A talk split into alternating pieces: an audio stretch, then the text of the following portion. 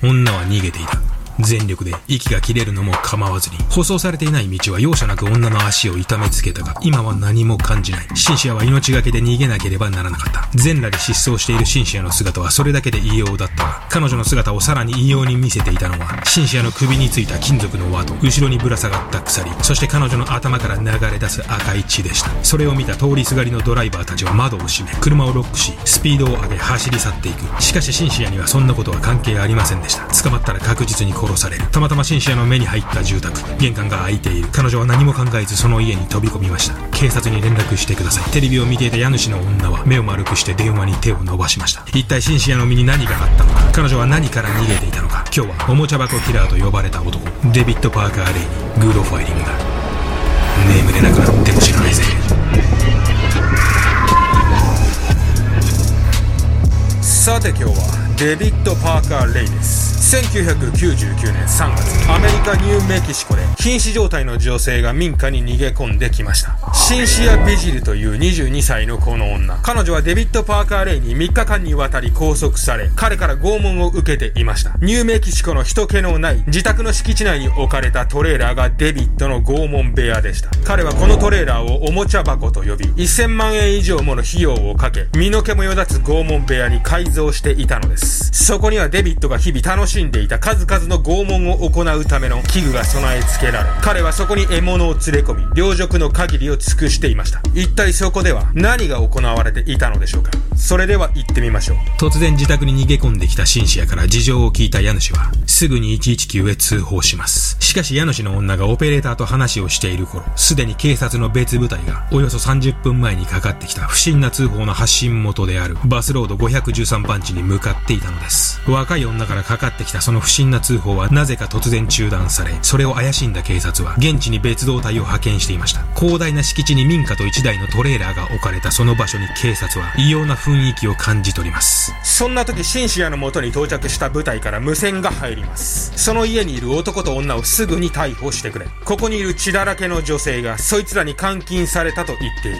警察はトレーラーから出てきた男と女をその場で逮捕します。テキサス州立公園で働いているというこのデビッド・パーカー・レイという59歳の男。髭を蓄え高校野のようにも見えるその風貌は警察にある疑念を植え付けました。本当にこの男が監禁などしていたのだろうか。デビッドの話では売春婦であるシンシアの薬物中毒を治そうと思い、彼女を特殊な設備があるトレーラーの中に拘束しただけだということでした。他方シンシアの話は、彼に突然拘束され、様々な領辱を受け、命からがら逃げてきたというもの。食い違う両者の話。そして事態をつかみにくくしているさらなる原因は、シンシアのある証言にありました。トレーラーの中が恐ろしい拷問部屋になっているというのです。なかなかつかめない事態に警察は令状を取り、デビッドの家とトレーラーを家宅捜索することにします。そして警察はこの後、トレーラーの中で誰も想像できなかった戦慄の光景を目にするのです。その拷問のための部屋はトレーラーの荷台を改造して作られていました。1000万円以上を費やして改造された縦7.5メートル、横4.5メートルのその空間の中央には産婦人科で使われる診察台のようなものが置かれ、壁には医療器具をはじめとした様々な器具が用意されていました。電気器具、注射器、高速器具、無知、鎖など、刃物はよく手入れされ、対象に苦痛を与えることのみを目的として壁にかけられた道具たちは、自分の登場の機会を心待ちにしているかのようでした。さらには部屋からは解剖学の医学書も見つかり、そこからはデビッドの拷問部屋への飽くなき探求心と狂気が感じ取れます。彼はこの自作の拷問部屋のことをおもちゃ箱と呼び、女性をさらってきては自らの猟奇的な趣味に没頭していたのです。またトレーラーの中にはテレビモニターや鏡も用意され、それによって被害者たたちは今自分が何をされているのかをリアルタイムで確認でき、さらにこれから自分に何が行われるかをデビッドは本人に詳しく伝えていたと言います。デビッドは被害者にそのイメージを鮮明に想像させるため、時には絵や写真、過去の被害者たちを撮影したビデオテープを見せていたと言います。中でもデビッドの下劣さと邪悪さを際立たせていたのは、彼が用意していた拷問メモでした。そこにはデビッドが長年の経験に基づいた物理的な拷問の行い方や、心理的な洗脳方法が書かれていたのです。目隠しをし、ゆっくりと慎重にことを行う。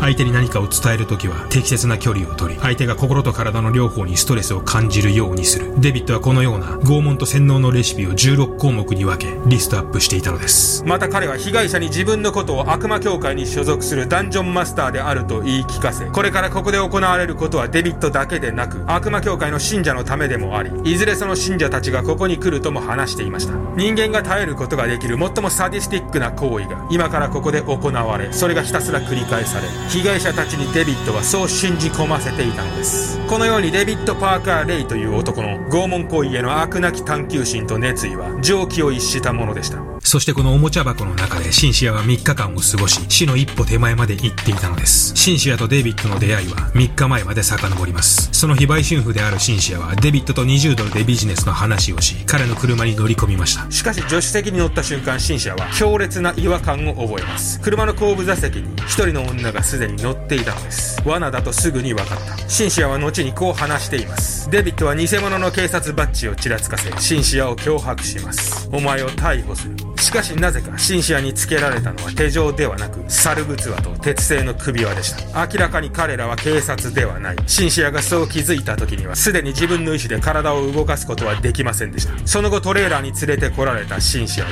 デビットから20分ほど過去の被害者たちの肉声テープを聞かせられできるだけ時間をかけこれからことを行うと告げられたのです。その後彼女は3日間にわたりこの世の地獄を味わいました。1999年3月22日シンシアがデビットに拘束されてから3日後、デビットが仕事に出ている間、シンシアは見張りの女の隙をついて何とか手錠の鍵を入手することに成功します。これまで昼夜を問わず拷問を受けてきたシンシアの体はすでに満身創痍でしたが、このチャンスを逃したら自分に未来はないことを彼女は分かっていました。今しかない。女がトレーラーから外に出たのを確認し、911に通報をするシンシア。ワンコールがやけに長く感じる。オペレーターに繋がる。しかし次の瞬間、トレーラーに戻ってきた見張りの女とシンシアは揉み合いになります。ここで逃げなければ次はない。シンシアはなんとか格闘し、女がひるんだ隙に洋服も持たず、トレーラーからダットのごとく走り去りました。鉄製の首輪をつけ、頭から血を流し、全裸で助けを求めたシンシアは、その後一軒の民家にたどり着きます。これ以降の事態は冒頭で触れた通りになります。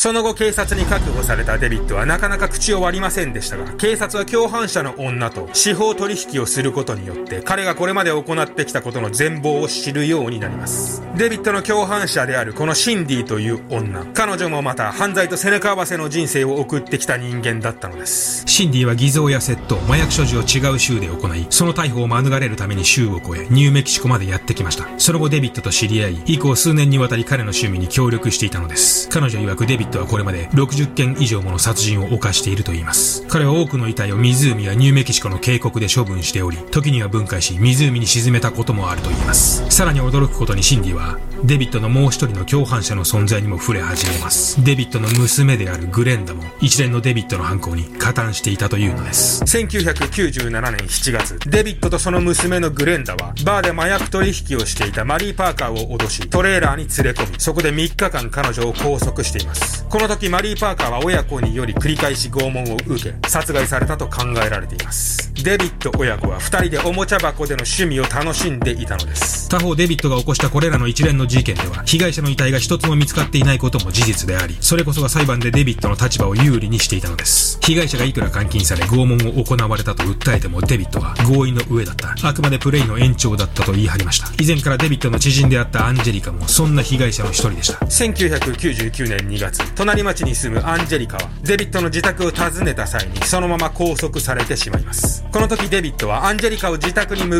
え入れた後、キッチンに入っていったと思ったらナイフを持ってアンジェリカの前に現れたと言います。その場でアンジェリカは全裸にされ、トレーラーで拷問され、その後4日間地獄を味わい続けました。5日目、アンジェリカの必死の懇願が伝わったのか、デビットたちは彼女を数マイルも離れた荒野に置き去りにし、解放しています。その後アンジェリカはすぐに警察に駆け込み、被害届を出しましたが、なぜかその被害届はそのまま放置されていたのです。2000年、複数の誘拐と暴行について起訴されたデビットの裁判が始まると、彼はその悪運の強さをまじまじと見せつけます。後半数日前に突然心臓発作を起こし病院に運ばれたデビットですが、その結果証人たちのスケジュール調整の都合上、裁判は2ヶ月以上延期され、さらにその間に被害者の一人であるアンジェリカが肺炎によって亡くなってしまいます。またデビットの他の被害者たちは、犯行時デビットに薬を飲まされていたため、事件当時の記憶は曖昧であり、それによって証言の信憑性は低く評価されてしまいます。しかもやっとのことで始まった裁判もその半年後には、これまで後半を担当していた判事が亡くなったことにより、さらに延期されました。そしてこの裁判が遅れに遅れたということが、デビットにとってその後の彼の運命を決定づける重大な要因になるのです。2002年5月、3人の女性への誘拐と暴行の罪で、懲役224年の有罪判決を受けたデビットは、刑務所に移送されようとしたその矢先、突然の心臓発作によりこの世を去りました。デビット・パーカー・レイは収監されることも、事件の真相を話すこともなく、この世を去ったのです。62歳でした。デビットの娘であるグレンダには、2年半の懲役と5年の保護観察処分が下され、共犯者であるシンディは36年の懲役刑を宣告され、2019年には釈放されています。いかがだったでしょうか？デビットについてはあの有名なタラキャリコ事件の犯人も彼ではないかと言われています。タラキャリコの失踪については未だに未解決事件となっています。失踪にデビットが関与していたというのは十分にあり得る解釈だと思います。はい。で今日はちょっとですね告知があります。うん。プロファイリングステッカーをね、えー、再販しようと思います。これですね。詳細はまた別の動画でご案内しますのでもう少しお待ちください。じゃあ今日はこの辺で。